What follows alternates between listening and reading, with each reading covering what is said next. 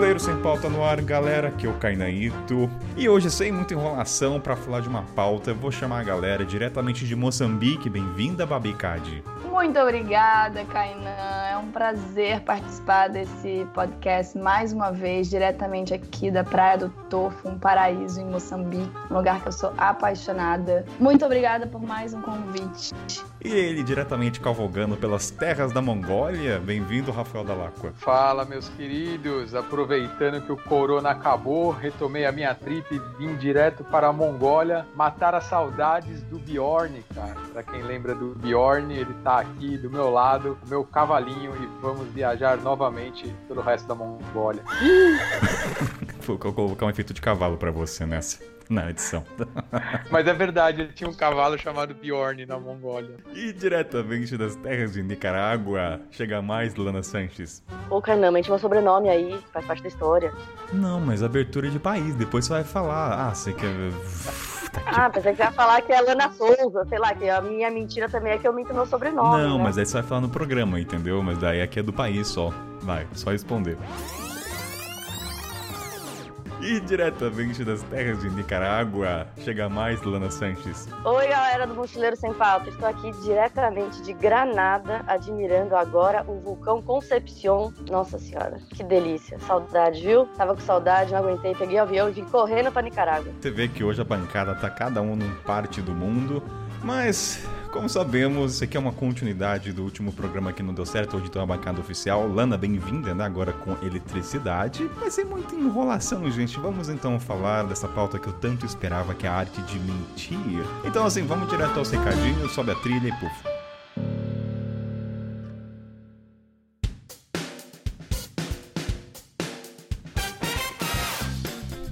Seguinte, galera, aqui é o momento dos recados, que não é só jabá de produto. Você que, ouvinte, que pula essa parte, que são quatro minutinhos, você tá com ejaculação precoce, tá ansioso? Para de pular esse momento aqui, isso aqui é muito mais que jabá e produto. Aqui tem momentos íntimos de recado, é um momento que o Kainan e as pessoas que vão participar desse recado se aproximam de você. Então não pula, tá bom? Guarda quatro minutinhos, relaxa. Mas vamos lá, vamos saber o que está acontecendo nos recados. Primeira coisa, história dos ouvintes. lacainan.mochileiros.com.br Logo, logo, acho que até dezembro ou janeiro, lançaremos a história junto com Marco de la Cumbre, primeira coisa. Segundo, lá no Instagram, mochileiros.sem-pauta. Esse é o primeiro ponto. Segundo ponto, vamos falar do nosso querido parceiro Marketing de Liberdade. Ah, Kainan, já tô cansado de ouvir isso. Sim, tá cansado, mas vou te dar uma informação a mais dessa vez. Já sabe sabe que é um curso online de marketing digital que vai ensinar você na prática várias ferramentas de como ganhar dinheiro a curto prazo, médio prazo, com todas as ferramentas possíveis. Mas o importante de tudo, e agora eu vou falar com diretamente do Rio de Janeiro, o Nicolas está fazendo bancada aqui comigo dos recados. Bem-vindo, Mochileque. E aí, Kainan, beleza? Tudo bem, galera? É um prazer estar aqui de novo. Nicolas, vou fazer uma perguntinha para você. Você, quando pensa em cupom de desconto, o que, que você pensa? Ah, é pouquinho desconto, não dá nem cócegas nas nádegas. O que, que você pensa? Eu penso naqueles 10% que eu o tempo inteiro, que às vezes não faz nem diferença, nem, nem mexe no meu bolso. Pois é, agora o momento assim, locutor de comercial caindo falando, o desconto, Nicolas, é muito mais que 10%. É um desconto, gente, isso aqui é quase 300 reais. Então, assim, como é que você consegue esse desconto? Vai estar o link na descrição ou você vai falar com o Igor diretamente. Fala assim: ah, quero falar com o Igor e fala que você viu pelo Mochileiros. Então, assim, sem mais delongas, já sabe, qualquer dúvida tá lá no site marketliberdade.com com as informações do que, que é. Galera, você se pergunta por que, que Nicolas hoje faz parte da bancada do Recados? É para ficar mais divertido? Não, a causa vai um pouco mais além, um pouco mais séria. Agora, seguinte. Kainan, quando cruzou o continente africano, durante quatro anos eu nunca esbarrei com um viajante negro. Eu falo, Kainan, tá? Eu sei que tem viajantes que vão para lá. Qual que é o ponto disso? Eu percebi uma ausência de pluralidade nas minhas redes sociais, das pessoas com quem eu falo. Eu falei, cadê os negros? Então eu me questionei muito sobre isso. E o Nicolas então está aqui para falar uma novidade para vocês. E aí, Nicolas, dê a sua palavra, por favor.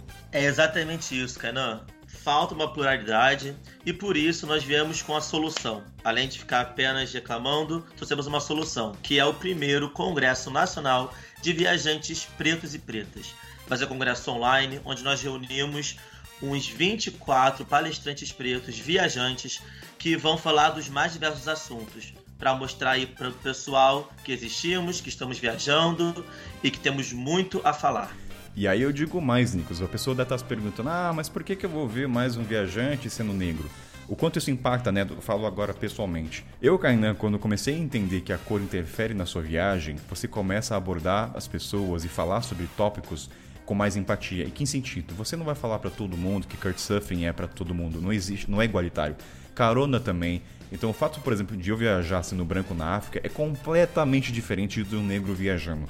Na questão do ônibus, você se passar por um local e digo mais ainda, quando eu caio ouço, ouço ainda podcast de outras áreas, nunca me vem na cabeça que o cara falando é negro. E quando uma pessoa, não lembro do programa, falou, eu falei, caraca, então galera, no podcast Mochileiro Sem Pauta, bastante gente já passou que são negros e você talvez não saiba. Ou soube porque em dado momento da conversa, a questão da cor foi importante para dar o contexto. Então, cara, vai lá no congresso, entra no site, vai estar o link. Qual é o site, Nicolas? O mundocongresso.com. Isso aí, muito obrigado, vai ser muito importante e eu tenho certeza que todo mundo vai se amarrar. Link na descrição, então sobe a trilha.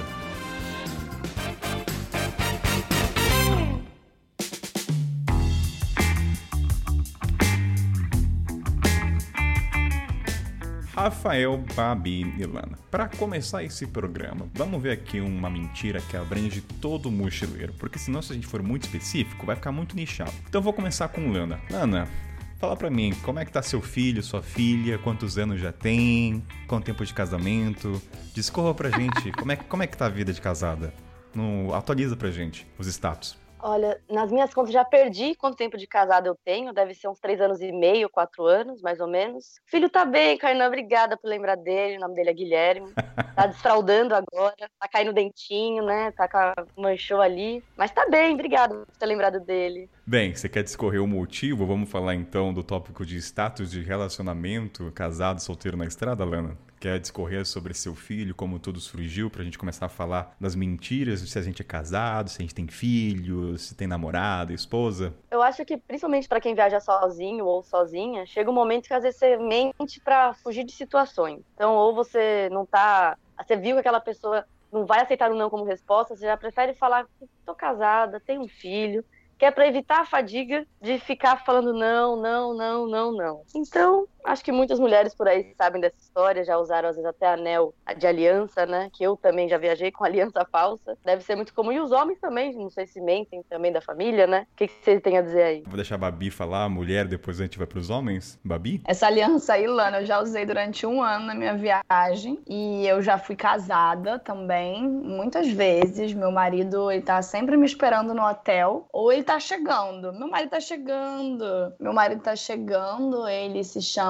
João. Ele é brasileiro também. Ele tá trabalhando no hotel e eu vim passear sem ele, mas ele já tá chegando. Ele foi comprar comida também, né? A gente tem que mentir por uma questão de sobrevivência, muitas vezes. Como a Lana disse, às vezes é mais fácil mentir do que a pessoa aceitar aquele não, entendeu? Aí a gente inventa marido, filho, o que, que tiver que inventar, a gente inventa. Babi, uma curiosidade, a Lana, quando a gente falou nos bastidores, ela tinha até uma foto do bebê, tem todo um, um arquétipo já pronto. Você também tem esse nível de mentira ou é só na fala mesmo? Não, eu tenho, dependendo de onde eu for, assim, eu coloco uma foto do último crush, por acaso, assim, no fundo de tela. Então, normalmente você tira uma foto com o crush abraçadinho, tira dando um beijinho, aí você coloca ela no fundo de tela, então você fala assim, você já mostra o celular com a foto do, com o seu marido, né? E aí você torna aquilo muito real, porque se somar com a aliança, então, aí, é, aí, aí é, é sucesso. Uma curiosidade, a aliança, assim, vocês deixam no bolso bolso ou como é que é? Ela fica na mochila e você sempre coloca quando sai na rua ou em momentos muito específicos? Ah, não, não, no caso da Babi, a Babi realmente chegou a ter uma aliança real, né? É, é porque assim, quando eu comecei a viagem eu também era casada, né? Tem esse detalhe. De fato, eu era casada durante os dois primeiros meses da minha viagem. Eita, então, porra, isso... agora eu já, não,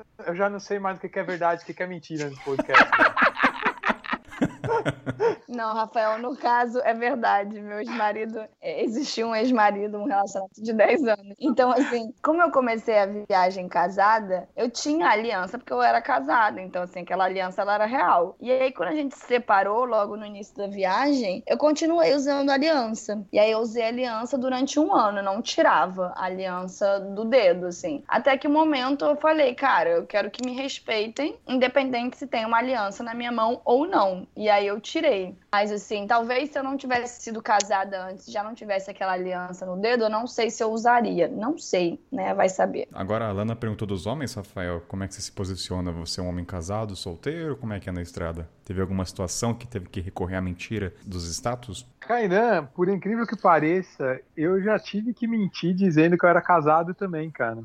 E esse episódio aconteceu na Arábia Saudita, quando eu estava viajando com uma amiga minha lá de carro. E para a gente poder ficar no mesmo quarto de hotel, na Arábia Saudita não tem hostel, não tem quartos compartilhados, essas coisas, né? Por enquanto. E aí você só pode ficar no mesmo quarto de hotel com uma pessoa do sexo oposto se você for casado. Então a gente tinha que falar que nós éramos casados. Nunca chegaram a pedir nenhum documento que comprovassem, mas já escutei falar também que às vezes eles pedem algum documento. Mas ali, só com esse rostinho aqui que exala credibilidade, a gente falava que éramos dados. Às vezes jogava uma conversa ali, ah, tantos anos tal, e sempre passava, sabe? A versão feminina também estava de acordo? Ela fez um acordo com você? Olha, vamos criar uma mentira, caso pergunte, casamos, não sei. Teve toda uma elaboração ou não? Foi muito. Ah, não, não. A gente combinou. A gente, ela já sabia melhor que eu, né? Porque ela já tava. Ela era ela já tinha passado um bom tempo assim em países árabes, né, de países de maioria muçulmana, tal. Então a gente já estava alinhado assim, né, para para falar isso. Ah, então quando você entrou no carro para viajar, falou: "Você quer ser meu marido?" Foi mais ou menos isso.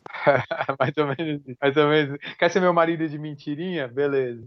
É mentira. Tudo mentira. Mentira de vocês. Vocês são os mentirosos. Você é um mentiroso também. Cara, Kainan, eu lembrei de uma história maravilhosa. Que eu menti que eu era noiva do cara e que eu tinha. namorava com o cara há quatro anos para ganhar desconto e champanhe e coisas num hotel. Oi! Nossa, isso aí fugiu da E eu- pauta. Ah. É, ué, mentiras que a gente conta na estrada, é que- uai, é- não, pra é ter que- um upgrade É que, no. é que mentira geralmente de relacionamento é uma questão religiosa, mas não de desconto em champanhe. Eu não esperava por essa, então, por favor. Eu tava saindo com um cara do Tinder, a gente tinha saído uma vez, e aí lá em Portugal. E aí a gente combinou de fazer uma escapada romântica pra uma cidade lá na montanha. E aí fomos. E aí eu fiz a reserva no Booking de um lugar bem legal, que era pra gente descansar e tal. E aí eu botei na reserva do Booking dizendo que a gente tava indo comemorar o nosso aniversário de namoro de cinco anos. Pra ver se rolava algum champanhe, sei lá, sabe? Uma coisa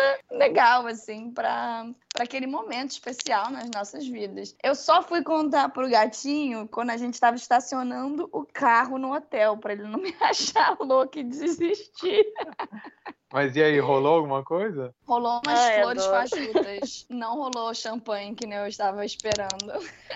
Eu fiz a Vai, mesma vai. coisa, só que pro dia dos namorados. Ó, viu?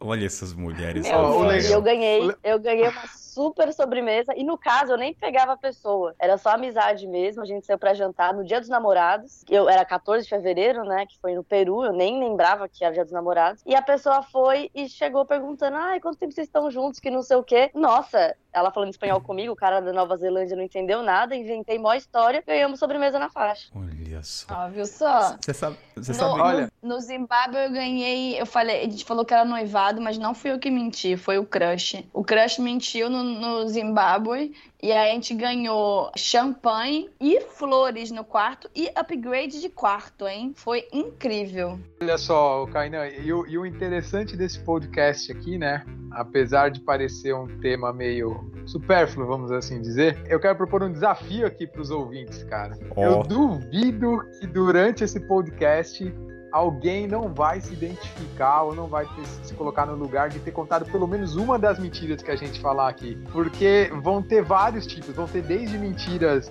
tipo essas assim mais extrovertidas, mais descontraídas, aquela mentira que você fala para evitar encheção de saco e tal, mas desde mentiras também que são, você pode falar que são omissões, mas que no fundo vão ser mentiras também e que são necessárias, né, cara? Que em muitos momentos a gente teve que mentir por segurança, teve que mentir para eu teve que mentir para evitar alguma burocracia ou para conseguir um visto, etc. Então, o desafio tá feito. Quem não se identificar, que atire a primeira pedra. Eu acho que a pessoa que não se identifica, ela não sabe o que significa mentira. Ou sabe Porque, que tá assim- sendo hipócrita, ou sabe que tá sendo hipócrita. Não, gente. Pelo amor de Deus. Até na vida, no dia a dia a gente faz isso. Esse episódio aqui é tapa na cara da, da tradicional família brasileira. E tem outra coisa, pessoas recusaram a estar nessa bancada. Não, vou, não vão dizer nomes, mas pessoas não quiseram participar porque falaram, ah, eu não faço essas coisas. Então, assim, olha só. Olha lá, É, pessoas que sabem que já mentiram, pessoas que sabem que já mentiram na estrada, mas não quiseram participar, né, cara? Beleza. Deus tá vendo.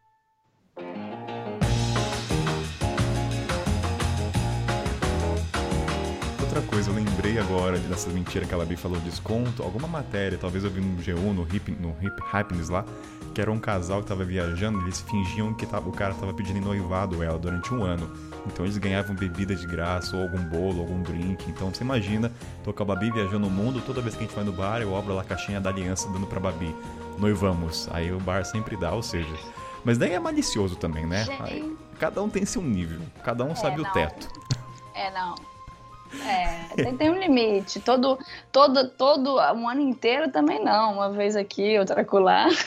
Ó, mas falando de relacionamento, na versão masculina, diferente do Rafael, que era uma coisa mais séria devido ao país, eu tive que começar a mentir que eu não tinha. Primeiro eu, começando, eu comecei falando que tinha namorada. Só que daí eu percebi que no continente africano, namorada, ah, namorada, então peraí, você pode namorar minha filha, não é esposa. Daí tá bom, gente, eu tenho uma menina, mas é, é minha esposa. Aí eles perguntavam, ah, é esposa, mas tem filho? Não, ah, então não é uma boa esposa. Daí apresenta lá a menina. Eu falei, porra, cara, não pode falar que é namorada, é esposa, não tem filho. Então, assim, a partir de um certo momento eu falava que já era casado, tinha três filhos e não queria uma segunda esposa. Porque ele sempre arranjava uma brecha pra a- querer apresentar alguém. Então a mentira de ser casado, galera, assim, não sei como é que vocês vão interpretar, era pra preservar meu tempo, não querer conhecer a menina, que, cara, acontecia muitas vezes de um amigo lá no tal país querer apresentar a menina, que eu sou estrangeiro, isso acontece. Então é uma mentira de, de se preservar e. Sabe, desgaste emocional. Não sei se o Rafael passou por isso como homem. Não, não, não tive que. Nunca, nunca me veio, nunca me, me viram como um bom partido pra marido, Kainan. A diferença entre mentir que você tá num relacionamento, que você tá casada, tem namorado, que você tem um filho, é que o filho muitas vezes é por segurança mesmo. Porque eu tinha foto do meu primo, né, que ele tem três anos mesmo, ele se parece muito comigo, porque as pessoas têm muita empatia com mães. Então, às vezes eu me via numa situação que eu me sentia um pouco desconfortável, eu mostrava meu filho e já abria uma brecha pra falar de relacionamento, que eu estava casada, né, na minha imaginação. E isso eu me sentia mais segura e a pessoa também às vezes ficava, mudava a feição da pessoa pra mim. É mentira. Tudo mentira. Mentira de vocês. Vocês são os mentirosos. Você é o mentiroso também. Seguinte, Rafael, você lembra que nos bastidores da pauta, já que você falou que esse programa aqui é o título mais hipócrita do mundo, e de fato é, você tinha falado que em certos momentos você finge que não fala o idioma pra ver o que, que as pessoas. Vamos supor, você tá na Arábia Saudita, vai, pelo que eu entendi. Aí você esbarrou pessoas falando português. Você fica quietinho ali, na paisana, ouvindo. Por que, que você omite que você não fala português? Você quer saber o que, que a pessoa tá falando do país? Qual é o motivo por trás? Geralmente é mais por preguiça mesmo, Kainan. É tipo, assim, nesses países é, nunca chegou a acontecer muito, né? Porque, porra, imagina, você tá num país pouco turístico e você encontra um brasileiro, acha que você nem segura assim, a emoção, né? Você quer chegar e falar, caralho, um brasileiro aqui e tal. Mas era, essas preguiças, elas batiam mais, assim, geralmente em hostels. E, e que, na verdade, assim, que já é um ambiente que você já mente muito, às vezes, para evitar uma small talk, alguma coisa ali, aquelas conversas quando você já tá muito tempo viajando, né? E aí a pessoa, mesmo que não seja falando português tal, vem te perguntar, é, ah, como você chama? Tá viajando há quanto tempo, etc. Você- aliás, esse é o ponto, né? Já- você já começa a dar umas mentiras meio que umas respostas para encurtar o assunto, sabe? Se você não tá afim de ter uma conversa. Então, às vezes ali também, quando eu era brasileiro, assim, tal, se a pessoa vê que você é brasileiro, já começa, tipo, mó conversa, né? Mó se envolver e tal. Então, quando eu tava meio com preguiça, eu ficava quietinho, só na minha, só pescando ali e tal, sabe? Tomara que esses caras não saibam que eu sou brasileiro. É mais por preguiça, não tinha nenhum outro motivo, não. Bem, daqui a pouco eu falo as mentiras linguísticas que não é só de preguiça, é questão até de visto e burocracia do país. Lani Babi, vocês também omitiam que falavam o idioma? Ou, não sei, dava de louca que não falava inglês? Muitas vezes. Pra quem tá me ouvindo e não me conhece pessoalmente, eu sou loira, branca e tenho olho claro. Então não é a feição brasileira que muitos estrangeiros têm, né? E como a brasileira ela é muito sexualizada, eu chegava no hostel, se a maioria estava falando espanhol, eu já falava inglês e falava que era do Canadá. Se a maioria era de fora, eu metia um espanhol meio do Uruguai e falava que era uruguaia mesmo, que são do- dois países nada sexualizados e que tem feições de pessoas que nem eu também, né? Também tem no Brasil. Só que as pessoas não vão duvidar, digamos assim. Eu não, não lembro de ter mentido em relação a idioma, não, pra ser muito sincera. Mas, falando sobre essa questão que a Lana mencionou aí de sexualidade, né, de sexualizar a mulher brasileira, eu falava que eu era portuguesa em algumas situações, porque aí a mulher portuguesa ela não é sexualizada. Então, quando eu imaginava que, assim, se eu fosse falar Brasil, tem uma questão de feeling, intuição, né, você olhar pra cara da pessoa, assim. Quando eu imaginava que ia vir um Brasil, samba, eu falava que eu era portuguesa. Então, a mentira seria em relação à minha nacionalidade, não em relação ao idioma. E reforçando, Babi, que você tem um passaporte português, né? Tem que falar isso. Você tem... É, É, eu tenho, mas assim. Caso de fronteira, supondo, não sei, você poderia Ah, falar. não, que- fronteira eu não faço isso. Ah, tá, entendi. Entendi. Era mais fora de ambiente burocrático, militar e tá. É, não, em fronteira eu não faço isso, não, porque normalmente em fronteira eles até. Brasil. Neymar, futebol, Pelé. É mentira. Tudo mentira. Mentira de vocês. Vocês são os mentirosos. Você é o mentiroso também. que me veio na cabeça que eu, dois exemplos que aconteceu comigo mais de uma vez que eu tava viajando ali pelo Sudeste Asiático, que era quando eu era parado por policial, quando eu tava viajando de moto, né? Porque o que eu falei, eu, eu- eu tinha uma moto falsa e eu não tinha habilitação internacional, todas essas coisas. De qualquer forma, mesmo se você tivesse, se os policiais que te param, eles vão tentar te tirar algum dinheiro, porque é meio normal acontecer isso com turista e tal, né? Então eu dava de louco total quando o policial me parava, entendeu? Eu dava de louco assim de que, mesmo que o policial falasse um pouco de inglês, eu dava de louco de que eu não falava nada de inglês. Eu ficava falando em português com o cara, sabe? Exata. Ficava falando, Nossa. tipo, não, não entendo, não entendo, não sei, no English, no English, English no. E tipo, o cara ficava puto uma hora e deixava, entendeu? Excelente técnica. Rafael, acho que é uma das melhores ferramentas que eu usei pra atravessar a África. Dava de louco e falava português e entendia bulhufas de inglês. Nem quando um cara fazia assim, cash, cash, cash, falei, carro, carro, carro. Tipo, não entendia nada. Então, assim, é, tá falando da mentira linguística, ou Babi, assim, de questão de fronteira, muitas vezes eu dava de louco e não entendia inglês. Isso facilita, né? Porque quando você não tem a comunicação com a pessoa, o policial, ele tende a ficar puto, mas ele cansa, entendeu? Tipo, ah, vai embora, vai. Tipo, o cara não fala nada, ou não. Então, assim, às vezes, eu tenho um exemplo disso no Sudão. Quando eu tava viajando com um casal de portugueses, a gente tava no ônibus, a gente tava com o nosso host, que era o, o Mohamed. E lá no país tem muito arqueólogos, então volta e meia o policial pergunta se você é arqueologista, pra perguntar se tem a autorização e tudo mais. Aí o policial entrou, olhou pros turistas, aí foi direto pra gente e perguntou em inglês: Ah, vocês são arqueologistas? E eu, como os- o outro casal era português, ah, a gente não fala inglês, não fala inglês. E o nosso querido host do Couchsurfing, na sua inocência, não, eu falo inglês e eu falo português. Daí eu falei, putz. Aí que o policial pediu pra sair do ônibus e ficou uma hora interrogando a gente. Ou seja, se, ele- se nosso querido Mohammed não tivesse falado nada, nada, acabou, teria encerrado ali. Então, muitas vezes, vale a pena você falar que não fala inglês. E vou, e vou além, tá? E aí, vocês, os ouvintes me julguem por isso. Já aconteceu uma, acho que uma vez só. Eu fingi que era surdo. Aconteceu isso uma vez, foi no Zimbábue. É sério, cara. Caraca! Sim, sabe? Vou, vou, O Kainan é outro nível não, mentira, vou- né? eu vou até dizer como aconteceu. O Babi até sabe onde foi. Foi lá próximo do Pisse. Qual foi o contexto? Eu tava saindo com o Nikossi, que é o, o filho do Pisse, do, do cara lá do vilarejo, e a gente tava andando numa área ao redor, de repente vem cinco, vem cinco militares com pastores alemães e eles me abordam, achando que eu tava carregando droga. Na hora, cara, eu dei uma de louco e, e comecei a fingir que eu não entendia nada. E o Kossi, ele entendeu. Tipo, ele é surdo, ele não entende, eu fazia gesto. E minha mãe fala um pouco de Libra. Então eu sabia alguns movimentos. Então talvez, quando ele entendeu que eu não conseguia ouvir, foi uma tática ali, foi muito instantâneo. Diga- Diga-se de passagem que Libra não adiantaria nada, que Libra é pra português, né, cara? Mas beleza. Então, mas enfim, questão- É, cada língua vai ter uma é, coisa diferente. Cara, mas já me fingi de surdo uma vez. Então, assim, quem nunca, né? Foi o que eu falou. Algum, no ouvinte, algum. Não tem como você nunca ter mentido na estrada. Mas questão linguística, Babila. Não, mas, Kainan, aproveitando, aproveitando, oh, desculpa, aproveitando que você já falou aí que você já foi arqueólogo e tal, o que mais que você já mentiu aí na estrada, que você é, de quais profissões aí? A primeira que todo mundo já conhece é que eu fui professor na fronteira do, da África do Sul do Zimbábue, porque eu fui interrogado quando eu falei que era jornalista. Depois disso, ah, isso a gente já falou nesse programa várias vezes, Nossa, mas. mas, ah, mas, ô, Kainan, ô, Kainan, É. só um parênteses aqui, puta que pariu, né, velho? Jorna... Falar que é jornalista na fronteira é muito Rafael, mirim, né, cara? era a minha primeira viagem. Eu não sabia nada. Ó, sério, cara, se tem uma coisa que você não pode. Ó, fica bem claro, não pode falar que é jornalista, mesmo se você for. Dica para os ouvintes. É, vou pra Cuba, aí é, ah, chegou lá, passando na imigração, ah, sou jornalista. Ah, velho, porra. Eu quase fui barrada na Nicarágua porque eu sou jornalista. Olha lá. Mas eu não falei que era jornalista, no caso.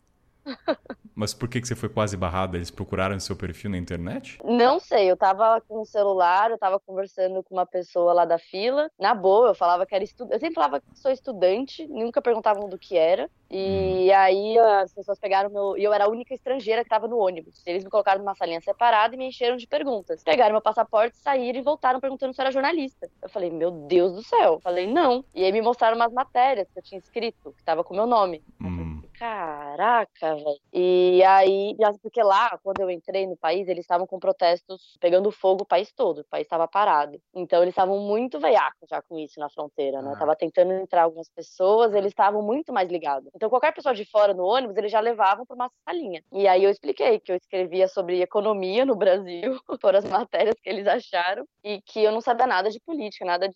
A tese da minha pós-graduação foi em Nicarágua.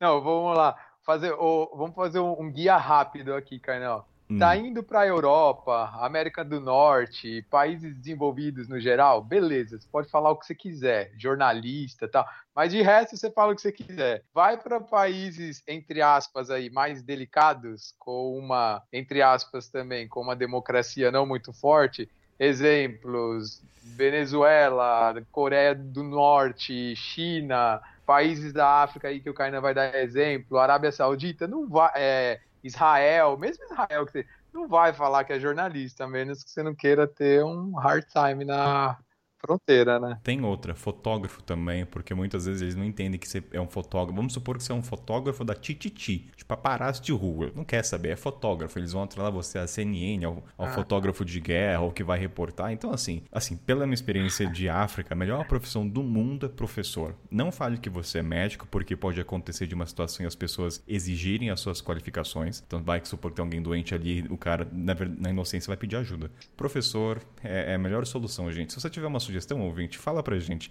Você tem um exemplo, cara? Quando eu tava. Agora eu lembrei de profissão. Quando eu tava atravessando a Costa do Marfim com o casal Henrique e Sabrina, da, foi de Guiné-Bissau pra Conacre. Aí a gente já antecipando, né? Eu falei, ó, Sabrina, não fala que você é jornalista, já sabia. E o Henrique é economista. Daí eu falei, Henrique, não coloca que você é economista no papel. Não, Kainan. Ele é teimoso. Henrique, você, você que tá ouvindo esse programa, cara, você foi muito teimoso nesse dia. Aí, você aí o bendito colocou economista. Cara, na hora o policial falou dinheiro. Ó, cash, cash. Aí eu falei, tá vendo, Henrique, cara, economia é igual dinheiro. Não queira explicar que você faz estudo, que você faz análise. Então, assim, não fala nada que é atrelado a dinheiro também. Ban- Vamos supor que você é bancário. Fale profissões que todo mundo sabe, que é professor. Não, mas economista, economista é uma boa, Kainan. Economi- Porque eu sou, né, economista, Não, né? Então eu não. sempre falo economista. Claro, Ninguém, claro ninguém que- sabe o que faz mesmo, nem o próprio economista Ah, sabe, cara. não. Aí geralmente a pessoa nem pergunta. Discordo, cara. Economista o pessoal atrela dinheiro. Babi e Lana vão aí de concordar, por favor, ou eu vou ficar sozinho nessa? Eu acho que é o estereótipo da profissão. Não que seja, né? Porque é muito humana. Só que quando você fala economia, você pensa já em cifrão. Então, Rafael, muda essa profissão de economista pra outra coisa, cara. Falar que você é...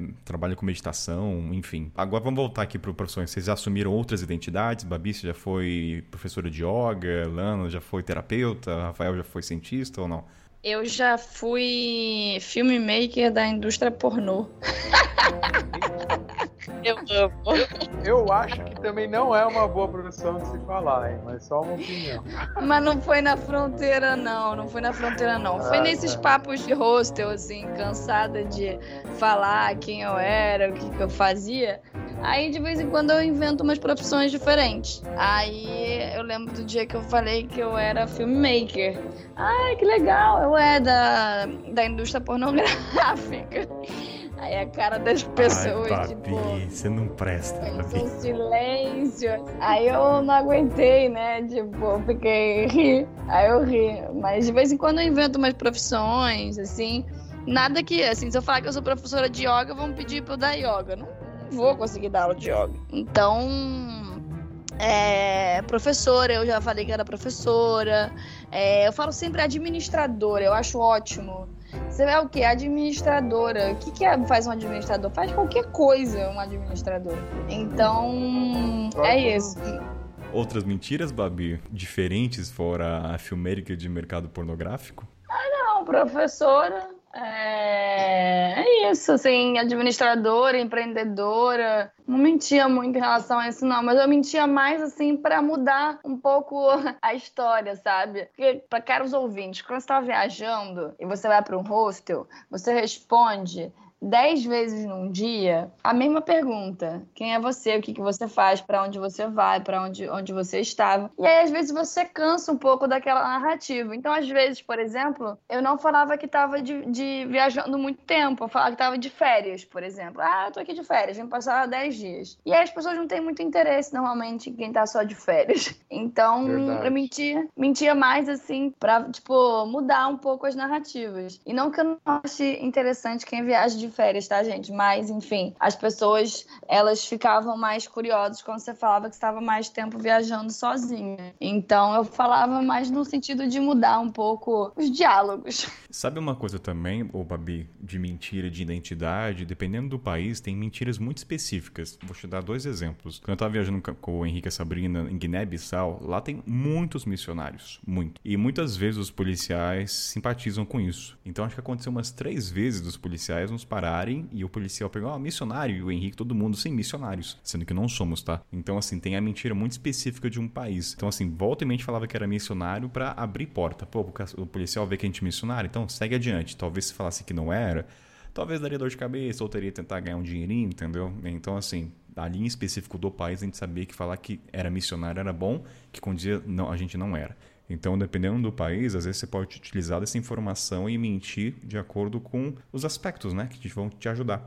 Então, vamos depois falar de religião. Você omitir, não falar sua verdadeira religião. E faz sentido para vocês, gente, o que eu tô falando? Faz, faz super sentido. Sim, total. Eu, é, quando você falou dessa questão do missionário, eu lembrei da questão da mentira de religião também. Em muitos lugares, dependendo de onde você vai, eu lembro bem no, no Zimbábue, até com um psi, que eu falava que eu era cristã. Eu não sou religiosa, não tenho religião. Enfim, acredito em energia, etc. Tenho, acredito nas minhas coisas aqui, em deuses e deusas e anjos e etc. Mas muitas vezes eu dizia que eu era religiosa para poder não arranjar briga, não briga, mas não arranjar confusão. Porque algumas vezes eu falei que eu não tinha religião e a pessoa, assim, veio pra cima de mim é, com pedra, assim, como assim? Você não tem religião, você não acredita em Deus, é, o que, que você tá fazendo aqui? Então, assim, eu tive algumas é, discussões que poderiam ser, ter sido evitadas se eu dissesse que eu era cristã. Então, eu comecei a dizer. Inclusive, no Zimbábue, quando eu tava lá no Psi, eu lembro que eu rezei, eu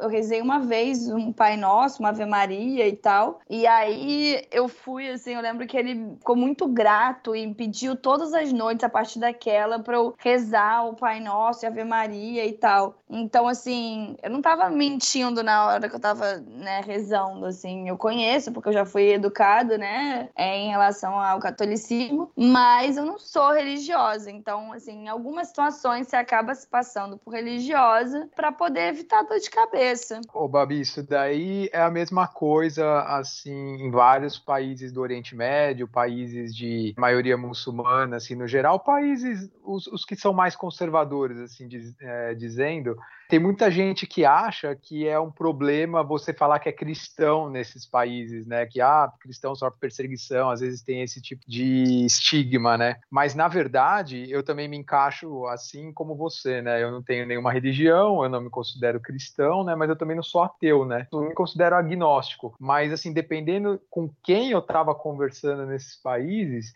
no geral, pega muito mal você falar que é ateu, ou que é agnóstico, ou que não tem religião, sabe? Então, eu, quando, eu, quando eu vi assim que eu tava falando, ou, ou melhor, falando de uma forma diferente, para eu falar para a pessoa o era efetivamente, era só se eu soubesse que é uma pessoa assim mais cabeça aberta, mais tranquila, tal, sabe? No geral, eu falava cristão e aí evitava problemas, assim, pega muito mais mal você falar ateu ou agnóstico do que falar que é cristão. Eu vou reforçar, pega muito é, mal exatamente. mesmo. Pega muito mal, é. Lana tem alguma conexão com religião quando viajou pela América Latina? A América Latina é extremamente religiosa, só que se você falar que não tem religião, eles não vão te olhar diferente. Eles vão questionar, vão ter perguntas sobre a sua visão de mundo, vão até ter curiosidade às vezes, mas não vai ter um tratamento pior ou não sei, não, vai ter muita diferença não. E Rafael, conectado também com religião, tem uma coisa acho que não acontece na América Latina, quando a gente até falando até ficou surpresa.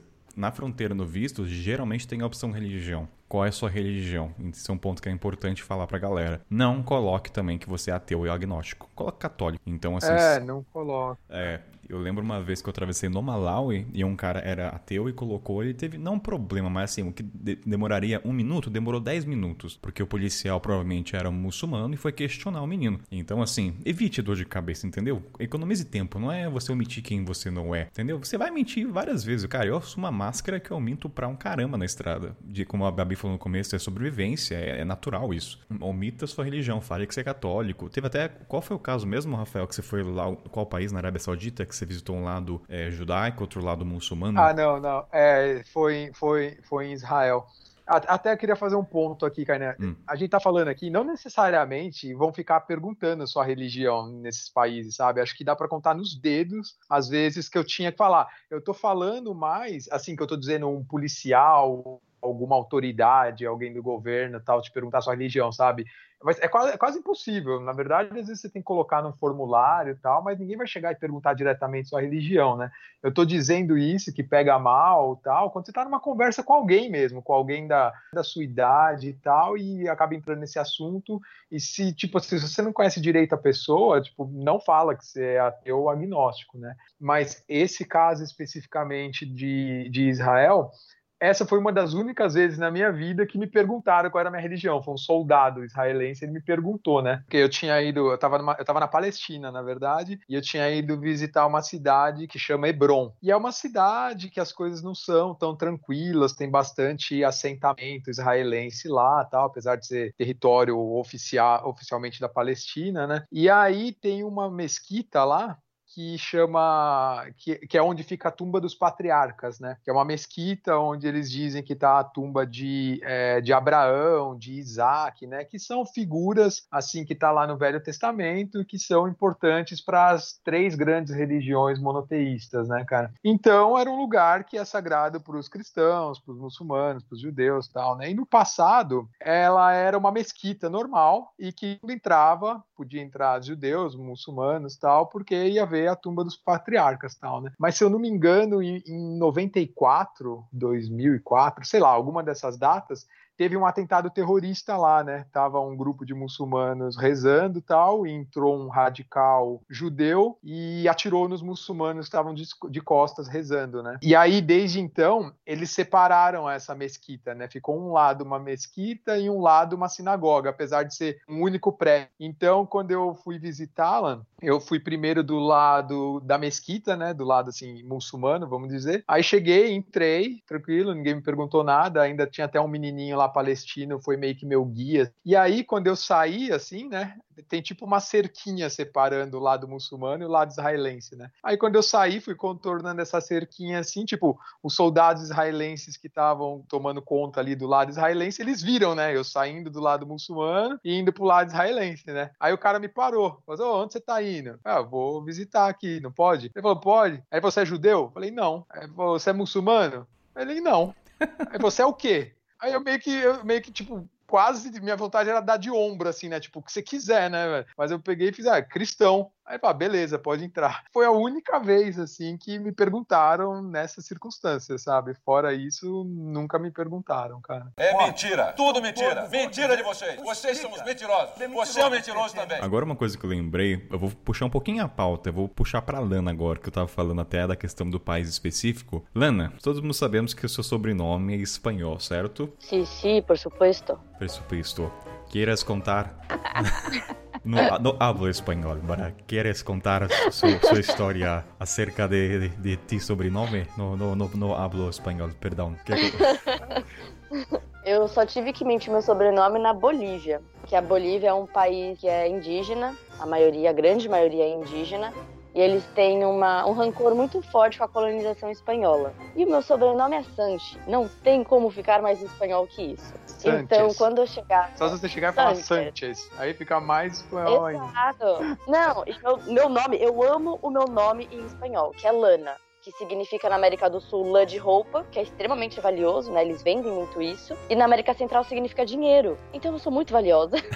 e todo mundo ria quando eu falava meu nome. Porque eles ficavam, como assim? O seu, o seu nome é Lana. E só que, na Bolívia em específico, quando eu falei que meu nome era Lana Sanchez, ah, às vezes numa vendinha, né? Comida de rua, alguma lojinha, o pessoal me olhava meio torto. E tinha, às vezes, um certo distrato. Até que eu conheci um espanhol que falou que era por causa da, dessa herança, né? Essa, é, da minha família que tem o sobrenome Sanches. Então eu passei a mentir. E qualquer outro sobrenome português que tinha no Brasil, que lá eles não fazem nem ideia, então era Lana Souza, Lana Silva, Lana Rodrigues, Lana Rocha. Mas, Alana, você começou a mentir porque você contou que em algum momento o policial deu torto pra você, não foi? Não sei se foi na fronteira que você tinha comentado. Não, na, na, na fronteira, assim que eu entrei no país, ele me olhou, ele viu, ah, brasileira, né? Já começou a fazer mais gracinhas, digamos assim, porque Brasil realmente é um país feliz, então sempre gostam, né, de receber brasileiros. Só que aí ele falou, Lana Sanches, a sua família é espanhola? Aí eu falei, não, minha família nasceu no Brasil. Aí ele, por que você tem o sobrenome Sanches?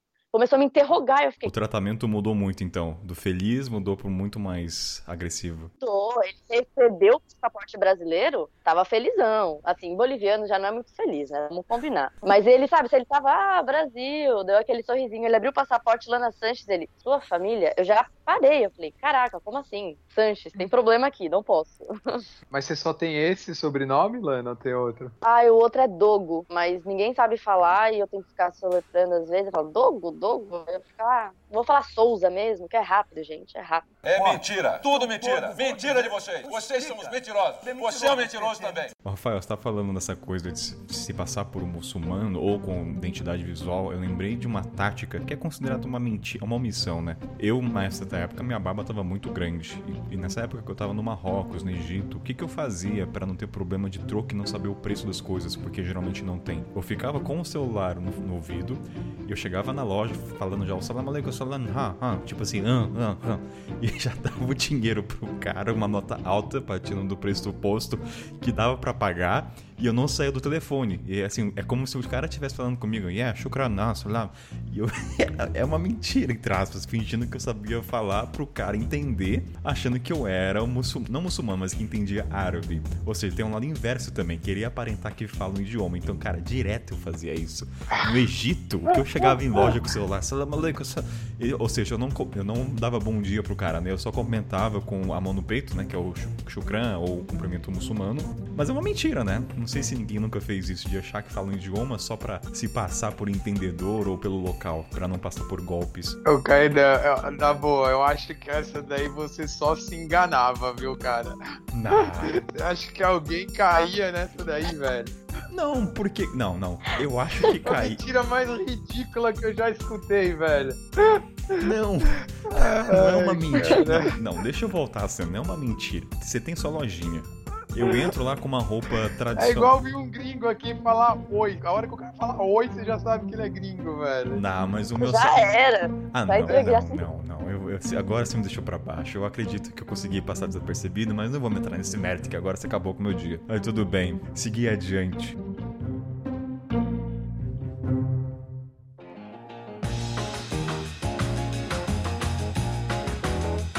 Uma mentira que eu falo no Brasil.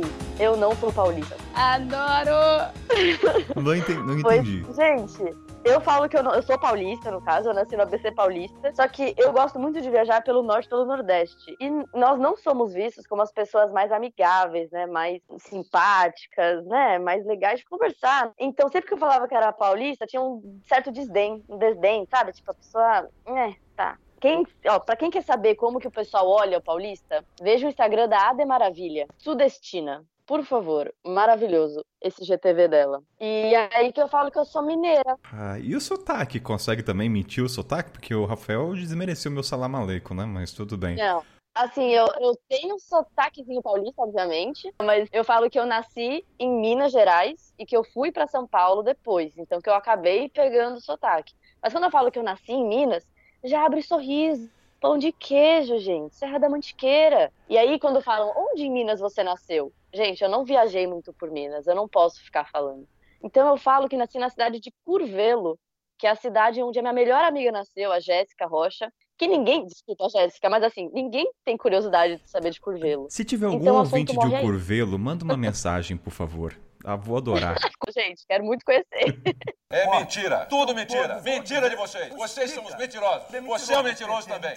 Seguinte, galera. Kainan, durante muito tempo foi vegetariano. Então, assim, em relação à comida, eu menti pra um caralho. Estou falando palavrão nesse programa e não vai ter pi. Sim. Vou dar um, ponto muito específico e aí a gente vai abrir esse leque. Kainan, quando estava no Sudão, tomava muito suco. E o suco, o Sudão tem uma variedade gigante de suco nas ruas e assim é acessível. Mas tem um porém, todavia, contudo, é doce pra um dedéu. Mas doce, assim, doce mesmo. Então, um dia, Kainan teve um estalo na cabeça. Eu falei, olha, porque o que aconteceu? Uma vez eu pedi pro cara, ó, não coloca açúcar, ou faz um pra mim sem açúcar. O cara olhou torto pra mim e falou, esse turista querendo pedir pra fazer sem açúcar, me xingou pelos olhos. Aí eu, na minha inocência, falei, bem, hora de momento mentir. O que que eu fiz? Eu falei, moço, aquela cara do olhar do, do gatinho do Shrek, eu sou diabético. Nossa, eu juro, o homem saiu de um olhar de raiva, de benevolência, de perdão, assim, tudo que o cara podia fazer, ele fez naquele dia. E outras vezes. Então, assim, gente, me julguem vocês ouvintes, mas eu mentia muito na questão que eu era diabético, porque era muito açúcar.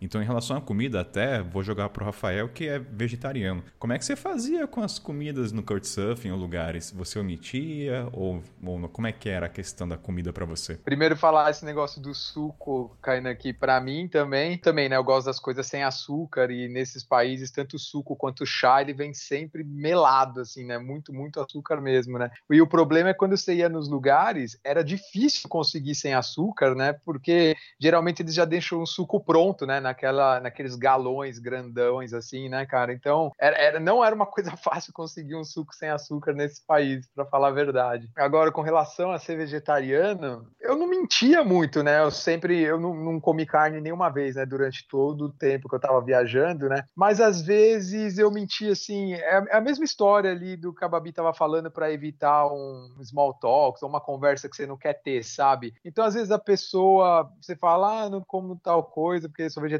e tal, e aí a pessoa quer questionar os seus motivos, né? Do porquê você é vegetariano. Mas, ah, você é vegetariano, mas por quê? Tem duas coisas que é um problema, né, cara? É você falar que não bebe e você falar que é vegetariano, né? Parece que é um crime você falar que não bebe. Ah, não tô bebendo. Ah, por quê? Porra, não tô bebendo, cara. Não interessa, né? Mas essas duas coisas as pessoas, tipo, parece que querem especular, né? Perguntar muito e tal, né? E aí a conversa variava pro tipo de interlocutor que tava ali na minha frente, entendeu? Se era um cara que eu já uma pessoa que eu já sei que ia perguntar naquele tom provocativo de querer arrumar uma discussão, de querer, sabe, encher o saco, puramente encher o saco. Então eu já falava que era por motivos de saúde, que eu era alérgico, que era. Eu já cheguei também a falar que era por religião, sabe? Ah, é por religião tal, porque é, parece que as pessoas respeitam motivos do tipo, ah, é por religião, é por saúde e tal, mas não respeita você simplesmente falar que é por escolha, sabe? Então era meio que pra encurtar a discussão, assim, que às vezes eu dava umas desculpas. Como é que é pra vocês, Babi, Luana e comida? Tiveram que mentir muito ou não tiveram muito problema em relação a isso?